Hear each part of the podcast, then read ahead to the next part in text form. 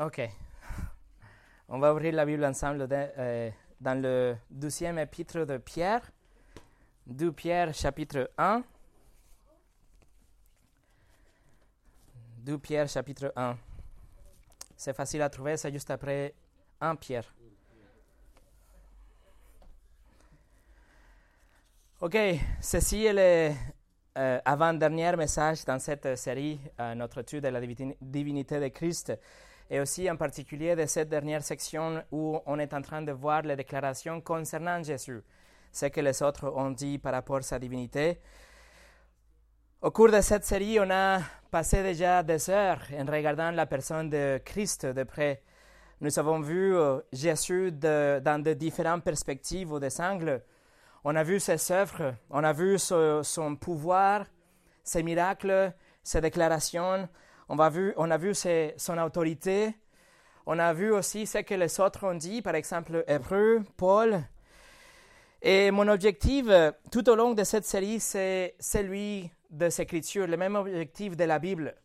C'est de voir Jésus de près, c'est de euh, contempler vraiment Jésus comme il est, pour que, en regardant Jésus de près et, à partir de ces différents angles, on peut comprendre qu'il est vraiment Dieu et que notre foi en lui soit précise, qu'elle ne soit pas vague comme oui Jésus, mais Jésus le Fils de Dieu, Dieu dans la chair, précis, que notre compréhension de lui soit claire, que notre confiance en lui soit indéfectible, soit que ça bouge pas, et que notre faim pour sa parole et, et notre respect pour sa parole et notre amour pour sa parole soit sincère. Ça, c'est mon objectif, et c'est l'objectif d'ailleurs de toute la Bible. Les Écritures exposent d'une façon claire et puissante que Jésus est le Fils de Dieu, et pendant qu'on étudiait cette série, nous avons ensemble, j'espère, en tant qu'une petite église, nous sommes, on a grandi dans notre connaissance de Jésus. On a euh, grandi dans notre compréhension de sa personne, de, ce, de comme il est vraiment. On a arrivé à le louer vraiment plus sincèrement. On a compris tous ensemble que Jésus est Dieu, que non, il est, il est beaucoup plus qu'un leader religieux. Il n'est pas un homme gentil, il n'était pas un prophète. On a compris ensemble que Jésus n'est pas qu'un enseignant moral ou, ou- ou juste un chemin parmi plusieurs chemins pour arriver au paradis.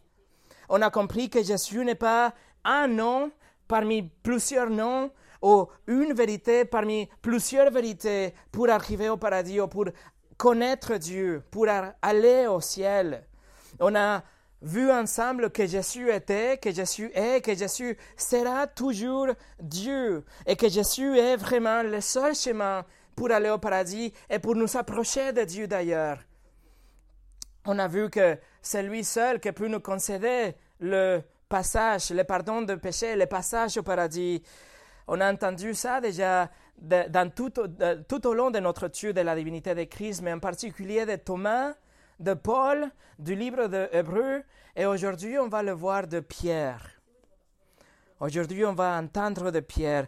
Pierre qui appartenait non seulement aux douze disciples, mais Pierre appartenait aussi au cercle intime, le cercle le plus près de, Jés- de Jésus, ensemble avec Jean et avec Jacques.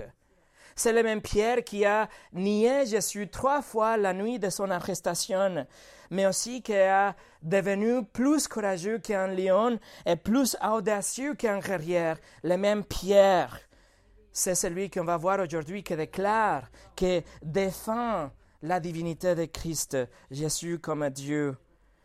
Pierre ne reniera plus jamais à Jésus. Et en fait, cet épître est écrit avec l'objectif de protéger l'Église, d'avertir l'Église à l'époque, parce qu'il avait déjà des faux enseignants que les infiltraient.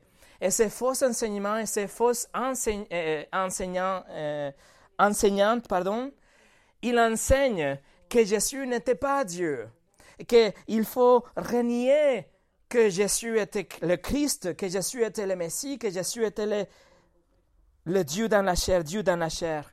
Alors, Pierre, comme il a compris tout ça, il va maintenant avertir l'Église. Il reconnaît qu'il est le seul chemin au paradis. Pierre est sûr que Jésus est celui que l'Ancien Testament avait promis. Pierre est sûr que ce n'est pas le Jésus, l'homme gentil, mais Dieu dans la chair. Pierre est tellement sûr de toutes ces choses qu'il il, il devient pas qu'un apôtre, il devient un esclave de Jésus. Il devient quelqu'un qui va obéir la volonté de son maître jusqu'à la mort. Et en fait, il sera tué pour sa foi à peu près 12 ans après d'avoir écrit cette lettre. C'est le même Pierre qu'on va, va étudier aujourd'hui. Mais avant de commencer, on va prier ensemble.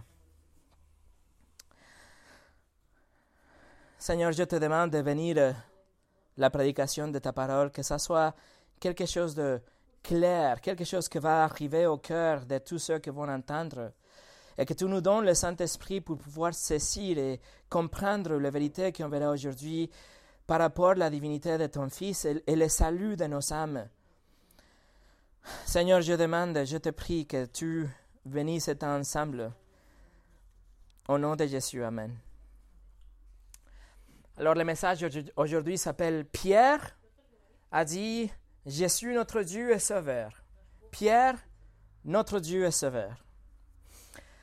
Alors la douzième épître, comme je viens de vous expliquer, est écrite avec l'objectif de dévoiler toutes ces fausses enseignantes, d'être sûr que l'Église comprenne qu'il y a des loups qui essaient de s'infiltrer parmi l'Église.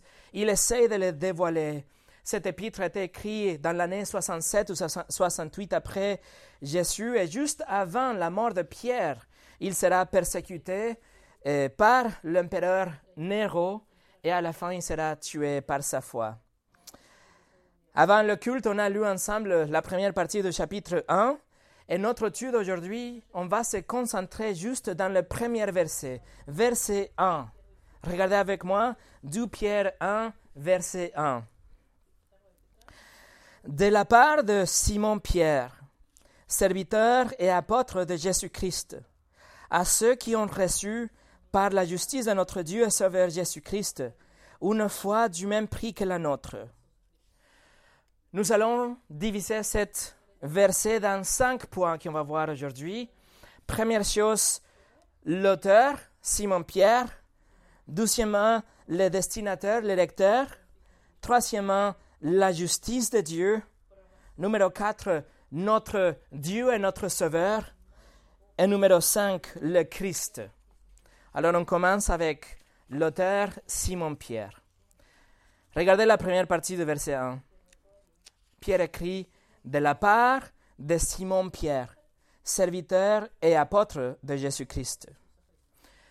Pierre commence à l'être en s'identifiant lui-même. Il utilise son, vrai prénom, il s'appelait Simon ou Siméon. Mais après, il est devenu Pierre. Il est devenu Pierre, euh, Simon et Pierre. Pierre parce que c'était Jésus qui l'avait donné ce, nom. Dans Matthieu chapitre 16, verset 18, on a cette conversation où Jésus dit, je veux t'appeler Pierre. Dans l'araméenne, c'est Cephas, que ça veut dire une petite pierre. Une petite pierre. Alors, Simon, le prénom Simon, représentait sa vieille nature. Simon, le pécheur. Simon, celui qui était avant de rencontrer Jésus.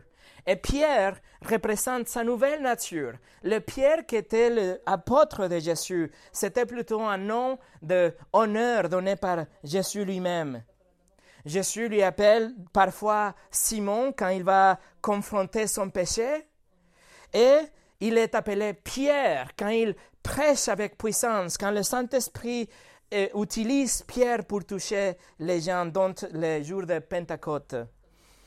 Pierre, ici, il utilise ces deux, ces deux prénoms, Simon, Pierre. Peut-être c'est pour se rappeler lui-même de cette, euh, cette position euh, humble qu'il a, qu'il avait comme quelqu'un qui ne connaissait pas Dieu, et du coup, la grâce de Dieu était magnifiée en lui et une nouvelle nature était reçue par cet Simon.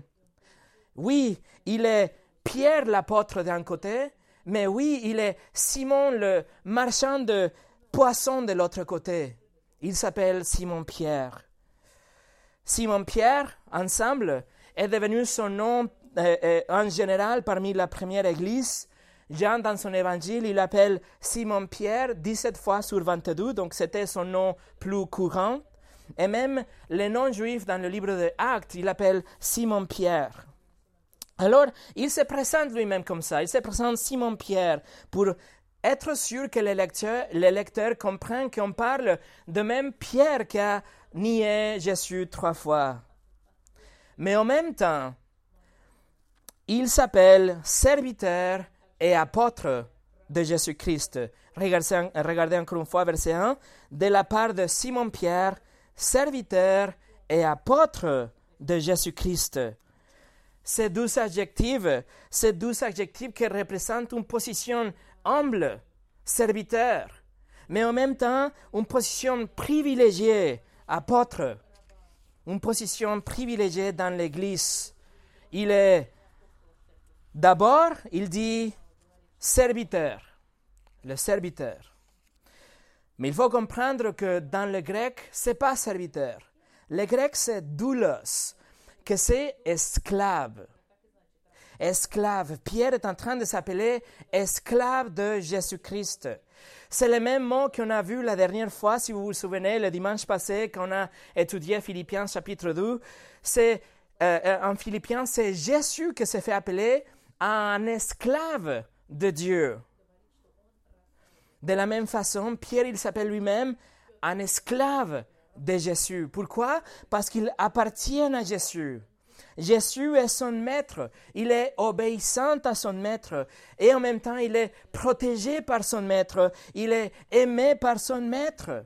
Et vous et moi et tout vrai croyant, tout vrai chrétien, nous sommes des esclaves de Christ. Si vous êtes un chrétien, vous êtes un esclave de Christ. Pourquoi? Parce qu'il est votre Seigneur. Pas, de, pas dans un sens oppressif, comme l'esclavage oppressif dans le film ou dans l'époque américaine, 1928, etc. C'est pas le genre d'oppression d'esclavage, mais c'est une relation de servitude entre l'esclave et le maître la relation où le maître, en fait, il aime son esclave, il protège son esclave. En fait, il adopte l'esclave dans sa famille. L'esclave, il devient comme un fils. Et le maître, il va prendre soin de l'esclave. Il va protéger et pourvoir pour l'esclave. Et si vous êtes un chrétien, un vrai chrétien, vous êtes un esclave. Mais cela demande de l'humilité, n'est-ce pas? Esclave moi? Esclave de Christ? Ça fait mal parce qu'on a le, mot esclave, mais les concepts, c'est les mêmes, mes amis. Il ne faut pas penser à l'esclave et le maître oppressif avec le, le euh, qui va frapper l'esclave.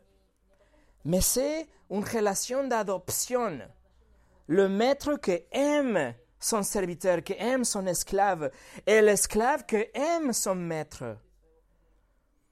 Alors, oui, vous êtes un esclave. Vous êtes un esclave si vous essayez de suivre, de obéir, de honorer Jésus-Christ.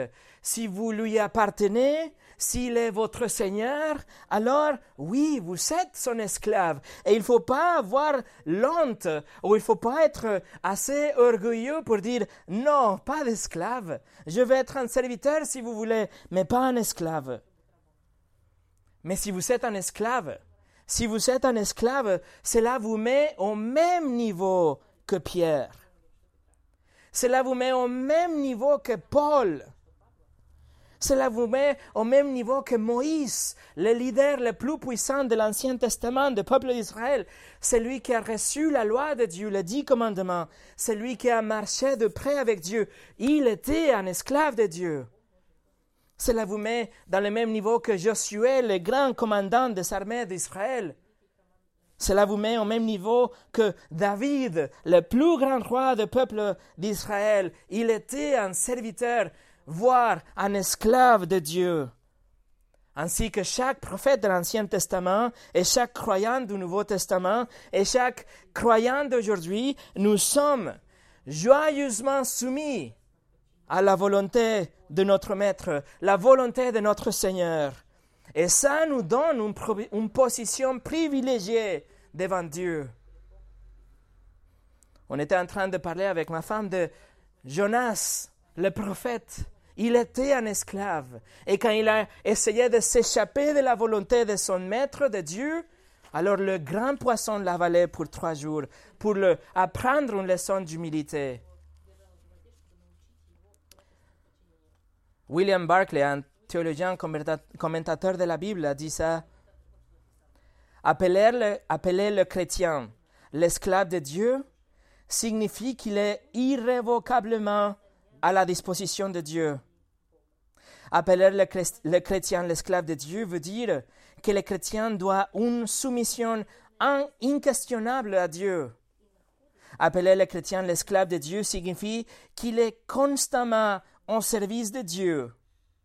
L'esclave a littéralement aucun temps personnel, pas de vacances, pas de temps libre, pas de heures de travail régies par un contrat, pas de congé.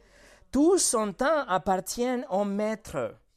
Le chrétien est, en toute nécessité, l'homme dont chaque moment de sa vie est passé au service de Dieu.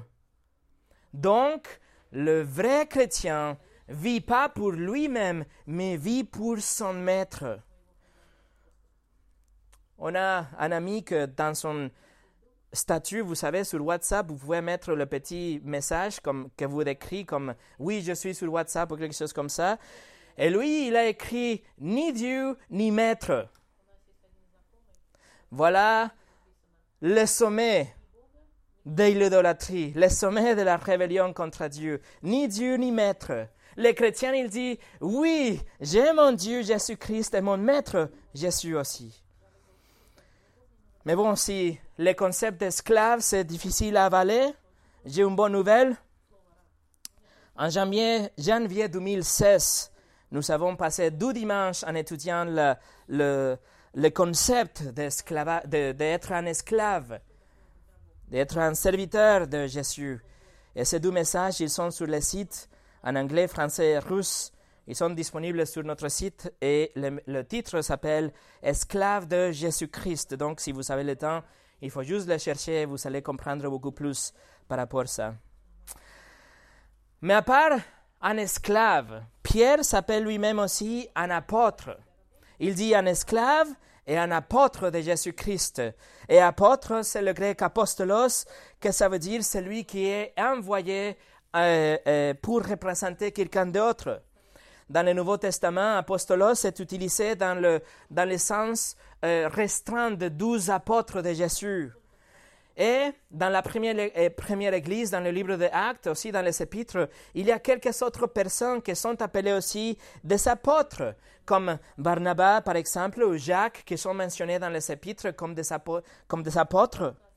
Mais le sens plus euh, utilisé dans le Nouveau Testament, c'est d'appeler les douze apôtres, les douze hommes autour de Jésus, les douze apôtres. Ces hommes, les apôtres, ils ont été choisis par Jésus, ils ont été euh, enseignés par Jésus directement, ils ont été aussi commissionnés par Jésus directement.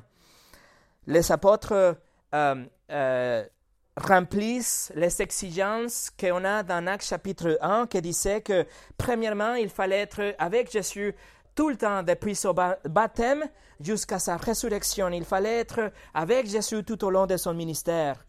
Paul était l'exception. Et deuxièmement, qu'il devait être commissionné directement par Jésus. Voilà les deux, les deux exigences pour être un apôtre. Alors, on va répondre à la question, est-ce qu'il y a des apôtres aujourd'hui? Parce qu'il y a plusieurs dénominations chrétiennes qui disent que oui, qu'il y a des apôtres parmi eux, et la réponse est non. Selon les exigences de la Bible, non. Les apôtres, ou la position des apôtres, c'était juste restreinte à la première église et les douze apôtres autour de Jésus. Et Pierre était un de ces douze, comme on a dit déjà. On le sait. Voilà. Numéro 2 le lecteur, le destinateur de cet épître. Ensuite, Pierre écrit qui sont les destinataires, qui sont les lecteurs de cet épître? Et si vous lisez la, lettre, toute, toute l'épître en entier, vous allez voir dans le chapitre 3, ils disent que les destinataires sont ceux de la première épître de Pierre c'est-à-dire les chrétiens qui étaient dispersés tout, autour d'Israël dans, dans cette époque que c'était euh, bon, la première église 64 après Jésus. Donc on sait que cet épître est écrit pour les croyantes. OK? Mais regardez comment il appelle les croyants, qu'est-ce qu'il dit pour faire référence à les croyantes. Verset 1, encore une fois. Il dit, il écrit, de la part de Simon-Pierre, serviteur et apôtre de Jésus-Christ, à ceux qui ont reçu, et à la fin du verset, une foi du même prix que la nôtre.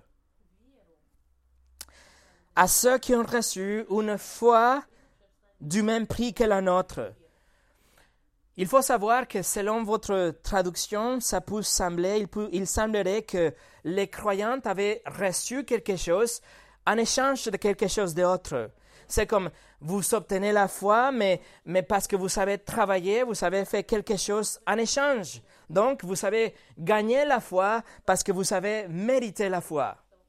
Mais il faut comprendre que Pierre utilise absolument un autre mot pour exprimer ce concept. Quand vous recevez la foi, Pierre écrit, c'est d'une façon gratuite et a rien à voir avec vous le mot qu'il utilise pour décrire reçu ou obtenir, c'est un mot qui est utilisé juste quatre fois dans le Nouveau Testament, et chaque fois de ces quatre occurrences, c'est pour faire référence à gagner quelque chose suite au tirage au sort. Donc, vous gagnez le tirage au sort, vous recevez quelque chose.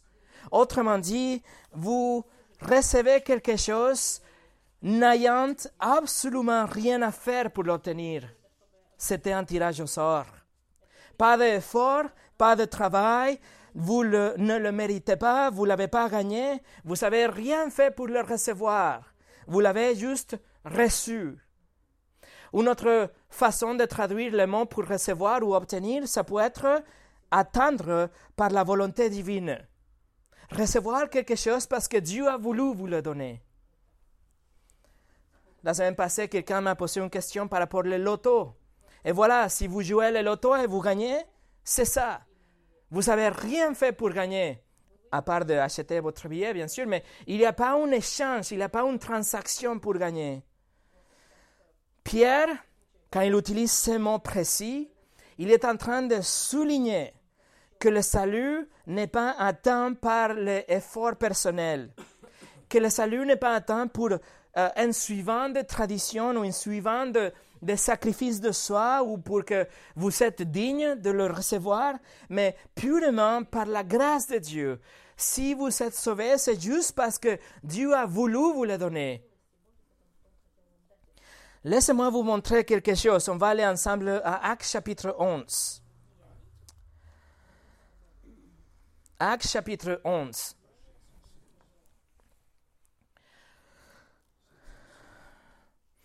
Il y a une persécution quand on arrive dans ce chapitre. Et la première église est éparpillée à cause de cette persécution. Et regardez à partir du verset 19, chapitre 11, verset 19 au 21. Ceux qui avaient été dispersés lors de la persécution survenue après la mort d'Étienne allèrent jusqu'en Phénicie, dans l'île de, de Chypre et à Antioche mais il n'annonçait la parole qu'aux Juifs. Cependant, certains d'entre eux qui étaient originaires de Chypre et de Cyrène vinrent à Antioche et s'adressèrent aussi aux non-juifs pour leur annoncer la bonne nouvelle du Seigneur Jésus. La main du Seigneur était avec eux, et un grand nombre de personnes crurent et se tournèrent vers le Seigneur. Donnez votre attention au verset 21. Un grand nombre de personnes crurent. La question est pourquoi? Et la réponse se trouve au début de ces versets. La main du Seigneur était avec eux. Alors, la main du Seigneur était avec eux, ils ont cru. Et qu'est-ce qui s'est passé une fois qu'ils ont cru Ils se tournèrent vers le Seigneur à la fin du verset 21. Alors, verset 21, la main du Seigneur était avec eux, c'est la cause. Un grand nombre de personnes crurent et fait, et se tournèrent vers le Seigneur. Résultat. Le salut, mes amis, c'est un cadeau de Dieu. C'est quelque chose que Dieu, par sa grâce, vous donne. Par la grâce, à travers de la foi, pour que personne puisse se vanter, comme nous le dit le livre Éphésiens. Et ça, c'est le cœur de l'évangile. Le cœur de l'évangile, c'est que nous ne pouvons rien faire pour obtenir le salut, mais on est sauvé par la grâce, le cadeau gratuit de Dieu à travers de la foi. Si ça dépendait de nous, absolument personne ne pouvait être sauvé. Personne ne pouvait être sauvé si ça dépendait de nous. Pas de ivrognes, de prostituées, de terroristes, pas de menteurs, de blasphémateurs, de voleurs, pas de prédicateurs, d'évangélistes, d'enseignantes, pas de infirmières, de héros, de poètes, pas de aucun homme, aucune femme, pas vous, pas moi. Personne ne serait sauvé si ça dépendait de nous. Mais heureusement, c'est un cadeau. C'est Dieu qui nous le donne. Et c'est quelque chose qu'on obtient par la volonté divine. On ne fait rien pour l'obtenir. La foi, c'est un cadeau de Dieu. Et Dieu nous donne le Saint-Esprit pour réveiller notre cœur qui était mort, qui était endurci, le moment quand on entend l'évangile et la prédication de la parole de Dieu. Charles Spurgeon a dit ça. Si le ciel se gagnait par notre propre mérite, cela ne serait jamais le paradis pour moi car si j'y étais, je dirais, je suis sûr d'être ici par erreur. Je suis sûr que cela n'est pas ma place. Je n'ai aucune droit d'y être. Mais si c'est par la grâce et pas par les œuvres, alors nous pouvons entrer au paradis en toute assurance. Et ça, c'est l'assurance que nous avons, que le salut est par la grâce, un cadeau gratuit comme le tirage au sort. On ne fait rien, mais on le reçoit. Numéro 3, la justice. On va retourner à 2 Pierre chapitre 1, comme on était. 2 Pierre chapitre 1. Paul continue, euh, Pierre écrit, pardon. Verset 1 à, 1 à ceux qui ont reçu par la justice de notre Seigneur et Sauveur Jésus-Christ une fois du même prix que la nôtre. Regardez l'expression du même prix que la nôtre. Cette expression était couramment utilisée, par exemple, quand la citoyenneté était euh, donnée à quelqu'un qui était un étranger. Et du coup, à partir de ce moment, quand l'étranger recevait la citoyenneté, il devenait autant citoyen que quelqu'un qui avait été né dans le pays. Alors avec nous, avec les chrétiens, nous partageons la même position devant Dieu que Pierre et les apôtres. Nous avons exactement le même degré de, si vous voulez, de, de chrétiens comme avaient Pierre et Paul et les autres. Ma famille et moi, quand on est arrivés dans ces pays, on a obtenu la citoyenneté. Cela nous rend le même niveau de citoyens que les citoyens citoyens nés dans le pays. Et de la même chose, un chrétien que, bien à Christ, il obtient par la grâce de Dieu la même position qu'un chrétien qui était un chrétien pendant 20 ans, par exemple. Mes amis, il n'y a pas de citoyen de douzième classe au paradis. Il n'y a pas une salle VIP au paradis. Il n'y a pas de première classe et classe économique dans l'avion qui va au paradis. Nous avons tous la même position. Nous avons tous la même foi que les autres, une foi du même prix que la nôtre, Pierre a écrit. Pourquoi on a la même foi et le même standing, la même position que les autres chrétiens? Parce qu'on partage la même justice de Christ. on partage le même cadeau, la même perfection imputée en Pierre, c'est la même justice et perfection imputée en vous si vous êtes un Christ. Nous avons devant Dieu la même robe blanche, la même robe immaculée que portait Jésus, la même vie sans péché est à nous, la même qualité, la même pureté, la même position devant Dieu, parce qu'il nous voit comme si on n'avait jamais péché. La robe blanche nous habille. Jésus a donné cette robe parfaite en échange de votre robe qui était sale et souillée par des péchés dégoûtants. Et Dieu a pris toute cette saleté et l'a imputée en Christ pour vous donner à vous la perfection de Christ. Et ça, c'est la seule façon, le seul moyen, mes amis, le, le, chemin unique, la seule moyen pour être accepté par Dieu. Ça, c'est la exclusivité du christianisme. Oui, le chemin est étroite. La porte est serrée et l'admission est restreinte. Si vous n'avez pas la justice de Christ, vous êtes dehors. Pourquoi? Parce que l'homme ne peut pas arriver à se purifier lui-même. L'homme a essayé ça tout le temps, depuis toute l'histoire. L'humanité a tout essayé, y compris la douleur et la punition auto-infligée. Ils ont tout essayé, essayé.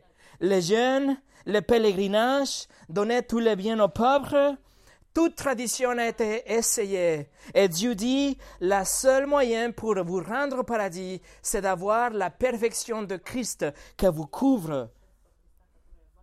Rien Rien ne peut sauver votre âme, comme on a chanté tout à l'heure. Le, premier, le tout premier mensonge que vous avez dit dans votre vie, la toute première fois que vous avez regardé quelqu'un avec avec de la convoitise, la toute première fois quand vous avez utilisé le nom de Dieu, le nom de Dieu sans respect, la toute première fois quand vous avez convoité quelque chose de quelqu'un d'autre, là, Dieu avait l'obligation même, le droit et l'obligation de vous jeter en enfer. Si il est vraiment saint, si Dieu est vraiment bon, si Dieu est vraiment juste, il doit punir tout péché. Et ça, c'est notre plus grand problème, que Dieu est saint, que Dieu est bon et que Dieu est juste. Si Dieu était un juge corrompu, il fallait juste payer un petit peu de bonnes œuvres. Il fallait, il fallait juste payer juste un petit peu de, dons aux croix rouges. Il fallait juste payer un petit peu de lecture de la Bible ou de chants ensemble. Ou il faut avoir juste quelques livres chrétiens dans l'étagère. Et, et s'il était un juge corrompu, oui, il pouvait vous laisser partir. Comme n'importe quel juge corrompu. Mais Dieu Tout-Puissant, mes amis, il ne peut pas être acheté. Il n'est pas un juge corrompu. Sa justice, doit être satisfaite soit par le pécheur en enfer ou par le pécheur sauvé en Christ.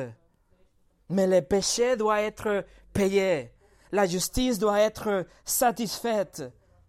Et Jésus a satisfait la justice de Dieu, il a apaisé la colère de Dieu, et il prend votre dossier, le dossier où il y a tous les péchés que vous avez jamais commis, toute page, toute pensée, toute action, tout mot, de toutes les choses que vous avez jamais fait dans votre vie et que vous ferez, et Jésus les prend et il les détruit complètement et il désintègre chaque page.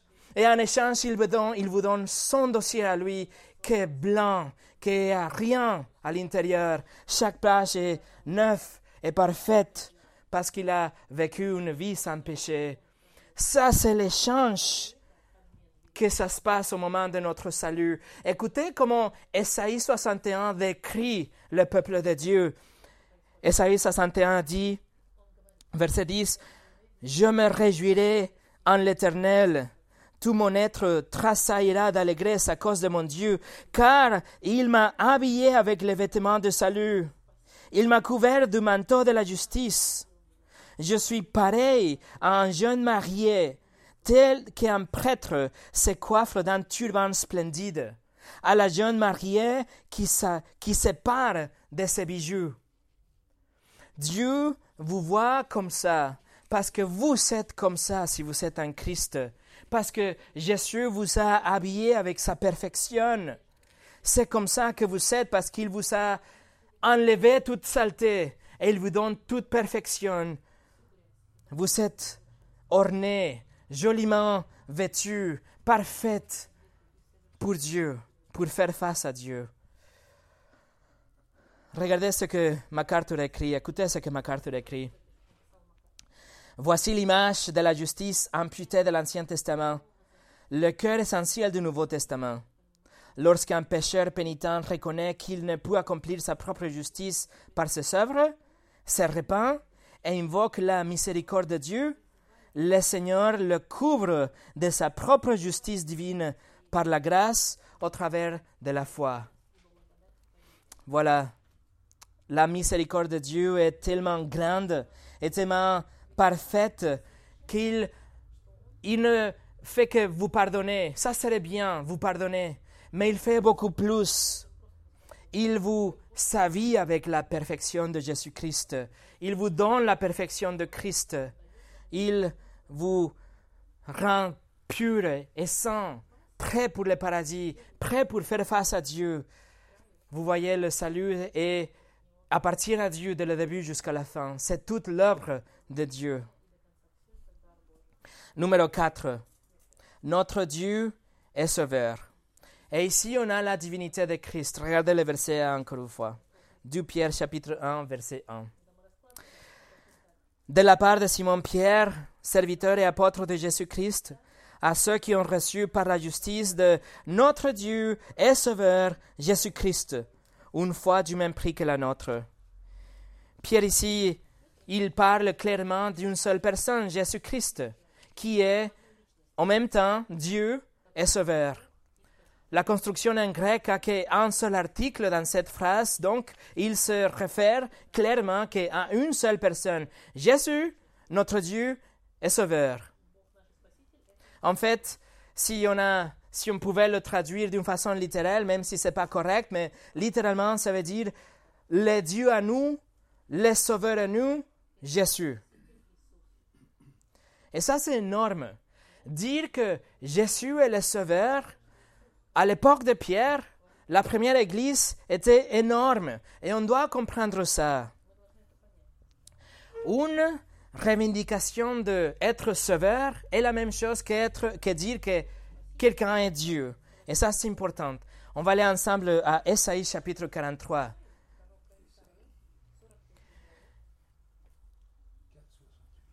Esaïe chapitre 43. Ici, Dieu parle. Regardez juste la première partie du verset 3. En effet, je suis l'Éternel, ton Dieu, le Saint d'Israël, ton Sauveur. Esaïe ici nous dit que le Seigneur Dieu, oh, pardon, l'Éternel Dieu, c'est-à-dire Yahweh Elohim, le nom de Dieu plus Dieu, il est Dieu est sauveur. Sauveur parce qu'il nous sauve, ou il sauvait à l'époque des circonstances immédiates, par exemple de l'Égypte, de l'esclavage, ou de, de, de, Babylone, etc. Il sauvait. Et il continue à sauver des choses dans notre vie quotidienne. Mais éternellement aussi parce qu'il sauve l'âme de, de son peuple. Mais regardez maintenant le verset 11. Chapitre 43, Esaïe 43, verset 11. Dieu continue à parler, il dit, c'est moi, moi seul qui suis l'Éternel, et il n'y a aucun sauveur en dehors de moi. Il dit qu'il n'y a pas un autre sauveur que lui.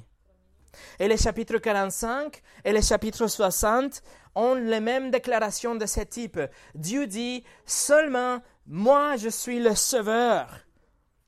Dieu Tout-Puissant, il est Dieu et Sauveur. Et tout Juif savait ça, que être un sauveur était équivalent à être Dieu. Esaïe clairement nous dit ici que, à part de lui, il n'y a pas un autre sauveur. Alors, une affirmation d'être sauveur était énorme parce que Esaïe avait dit qu'il n'y a pas un autre sauveur à part Dieu. Cependant, dans le Nouveau Testament, Jésus est appelé sauveur à plusieurs reprises. Matthieu chapitre 1, un ange a dit à Marie que le sauveur serait né. En Luc chapitre 2, l'ange déclare que le sauveur serait né à Bethléem. Dans Jean chapitre 4, le, le Samaritain dit que Jésus est le sauveur du monde. Et dans notre texte aujourd'hui, Pierre dit que Jésus est sauveur et Dieu. D'ailleurs, Pierre va utiliser le même mot sauveur quatre autres fois dans son épître et tout le temps il fait référence à Jésus comme le sauveur. Et quand il a prêché ce euh, message puissant le jour de Pentecôte chapitre 2, Acte chapitre 2, quand il avait 3000 personnes qui se sont converties d'un seul coup, il prend le titre de sauveur et il l'applique à Jésus. Pourquoi? Parce qu'il est en train de dire, le sauveur de l'Ancien Testament est ici, c'est Jésus. Alors Jésus est le sauveur de l'Ancien Testament, le sauveur de l'Ancien Testament est Dieu, donc Jésus est Dieu. Pierre est en train de dire, Dieu, pardon, Jésus est Dieu Tout-Puissant. Il n'est pas la même personne que Dieu le Père, mais il n'est pas moins important que Dieu le Père. Il existe éternellement égal avec le Père, mais, mais il est une personne différente avec Dieu le Père à l'intérieur de la Trinité. Écoutez, ça c'est intéressant. Ça c'est Jésus est appelé Dieu dans Esaïe chapitre 9. Et Yahweh, le Dieu de l'Ancien Testament, il est appelé Dieu en Deutéronome 6. Jésus est appelé l'alpha et l'oméga, ou le début et la fin dans Apocalypse chapitre 1, chapitre 2 et chapitre 22. Et Yahweh est appelé l'alpha et l'oméga, le début et la fin dans Esaïe chapitre 41 et chapitre 48. Jésus est appelé le Seigneur dans Philippiens chapitre 2, juste comme Yahweh est appelé le Seigneur dans Esaïe chapitre 45. Jésus est le souverain, le roi souverain dans Apocalypse 17. Et Yahweh est le Dieu souverain dans les psaumes 95 et Esaïe 43. Jésus est le sauveur du Nouveau Testament, juste comme Yahweh est appelé le sauveur de l'Ancien Testament. Dans notre texte, dans 2 Pierre chapitre 1, la seule façon de comprendre ce que Pierre est en train d'écrire, c'est de dire notre Dieu Jésus-Christ est sauveur. Ou notre sauveur Jésus-Christ est Dieu. Notre Dieu, notre sauveur. On va retourner à 2 Pierre chapitre 1, notre texte. Et numéro 5, le Christ. Le Christ. Regardez le verset 1 encore une fois. À ceux qui ont reçu par la justice de notre Dieu et Sauveur, Jésus-Christ, une fois du même prix que la nôtre. Pierre, comme toujours, étiquette où il met ensemble le, titre de Christ avec Jésus. Pourquoi? Parce que il est le Christ, le grec Christos. Que ça veut dire? Le Messie. Ça veut dire celui que Dieu a choisi. Ça veut dire l'accomplissement de prophéties de l'Ancien Testament. Ça veut dire le Sauveur promis, le Rédempteur promis, celui qui va satisfaire la justice de Dieu, celui qui va régner pour toujours et à jamais. Le Messie, ça veut dire celui qui est l'accomplissement de toutes les promesses de l'Ancien Testament, celui qui est venu pour nous sauver. Depuis le jour d'Adam et Ève, Genèse chapitre 3, Dieu avait déjà promis que la, la, sémence de la femme écraserait la tête de la serpente. Et depuis ce jour, toute génération, génération après génération, ont attendu ce Rédempteur, cette semence qui va écraser la tête de la serpent, le serpent. Quand, Adam, quand Ève a donné naissance, par exemple, à Caïn, son fils, elle a pensé que peut-être Caïn c'était le Messie, que peut-être Caïn c'était l'accomplissement de cette prophétie, que peut-être Caïn c'était celui qui va écraser la tête de le serpent. Mais à sa consternation, Caïn n'était pas le Messie. Il était en fait un meurtrier. Il a tué son propre frère. Et depuis là, génération après génération, à travers les siècles, attendez le Messie, attendez la promesse, le Rédempteur. Et à travers les siècles et à travers la révélation de Dieu, les détails de ce Rédempteur ont devenu de plus en plus clairs, jusqu'au moment quand Jean-Baptiste a vu Jésus. Et il a dit, voilà l'agneau de Dieu qui ôte le péché du monde. En Jésus, de milliers d'années se terminent. En Jésus, les promesses de Dieu à Adam et Ève et à toute l'humanité sont accomplies. En Jésus, des centaines et centaines de prophéties de l'Ancien Testament sont complétées et accomplies. Jésus, le Messie, le Christ. Et mes amis, quand vous entendez, quelqu'un qui dit Jésus-Christ, Christ n'est pas comme le nom d'un prénom. Christ est son titre qui révèle aussi sa royauté, le roi attendu, le roi promis. Donc Jésus-Christ aussi une façon de dire Je suis le roi. Je suis le roi. Pour finir, regardez le verset en entier pour une dernière fois.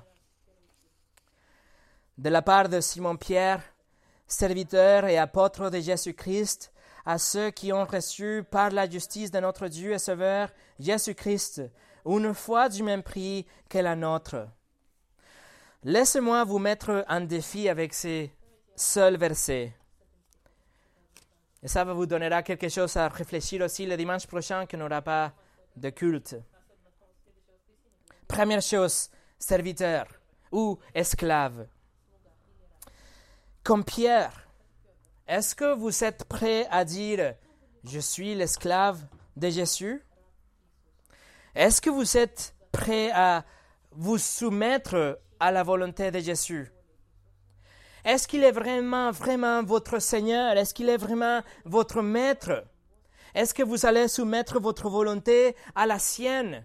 Vous êtes prêt à dire, c'est ça que je veux, mais Jésus dit différemment, alors je me soumets et je vais obéir la parole de Dieu, la parole de Jésus. Si ça c'est le cas, alors vous allez obéir, vous allez le suivre, vous allez vouloir faire ce qu'il vous propose à travers de sa parole. Doucement, apôtre. Comme on a dit, la position des apôtres n'existe plus. La position n'est plus active, elle était juste pour la première église et les douze apôtres. Mais l'œuvre d'un apôtre, celui qui est envoyé au nom de quelqu'un, ça c'est active. Nous, nous sommes des ambassadeurs de Christ, du Corinthien nous dit. Alors, est-ce que vous êtes en train de faire le travail du Seigneur? Par exemple, est-ce que vous êtes concerné pour ceux que vous connaissez qui ne sont pas de chrétiens, qui ne connaissent pas Christ comme leur Seigneur et leur Sauveur? Est-ce que vous êtes en train de prier pour eux? Ou est-ce que vous aussi voulez partager peut-être ce que vous avez appris? Est-ce que vous voulez connaître Jésus beaucoup plus à travers sa parole pour pouvoir faire son œuvre?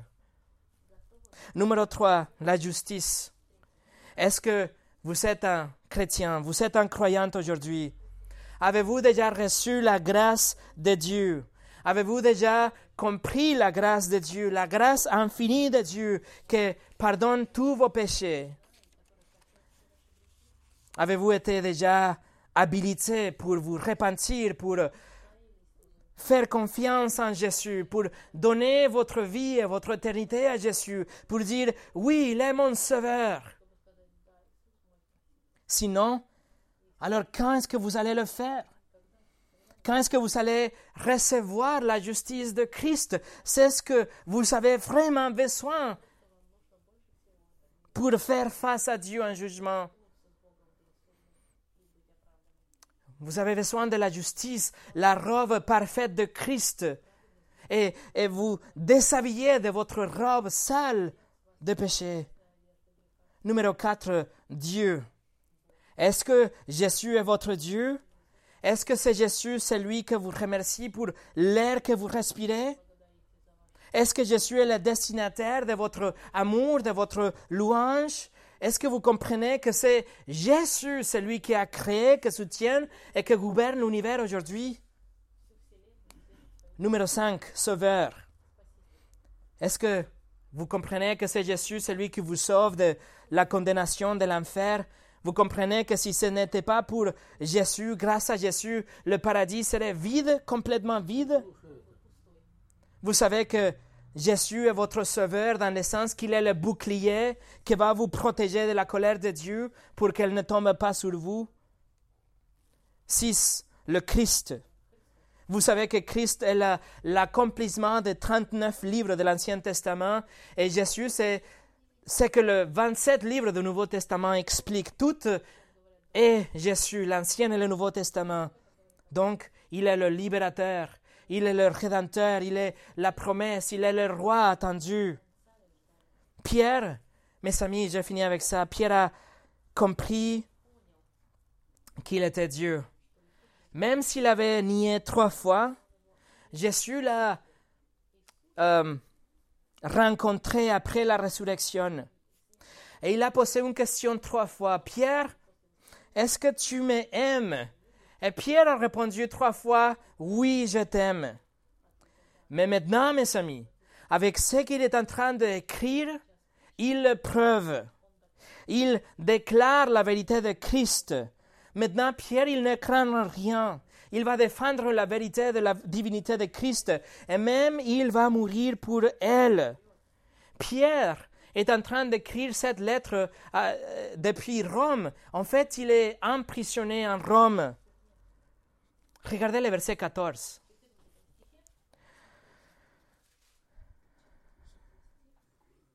De Pierre chapitre 1 verset 14. Car je sais que je quitterai bientôt ce corps, même comme notre Seigneur Jésus-Christ me l'a fait connaître. Et d'où, ou trois ans plus tard, Pierre sera tué. Il deviendra un martyr.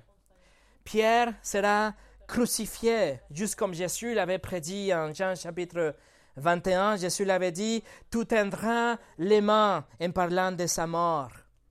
Pierre sera crucifié douze ans plus tard. Mais la tradition nous dit que Pierre a demandé d'être crucifié dans une croix à l'envers. Il a dit qu'il n'était pas digne de mourir la même, de la même façon que son maître. Pierre était vraiment soumis à son maître. Jésus était son roi et il n'était pas digne d'être, même de mourir la même mort que Jésus.